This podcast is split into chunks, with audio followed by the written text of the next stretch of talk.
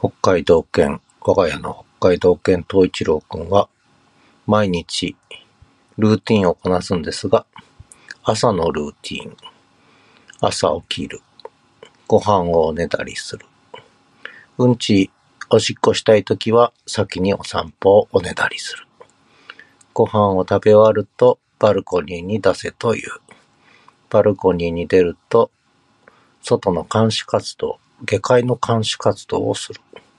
監視活動が終わると、私が一服するのが終わって、窓をちょんちょんして、早く家に入ろうと言う。で、私がトイレに入ると、トイレの前でじっとお散歩が始まるまで待っている。今、トイレの前です。そんなわけで、東一郎くん、毎朝同じルーティン繰り返してます。ではまた。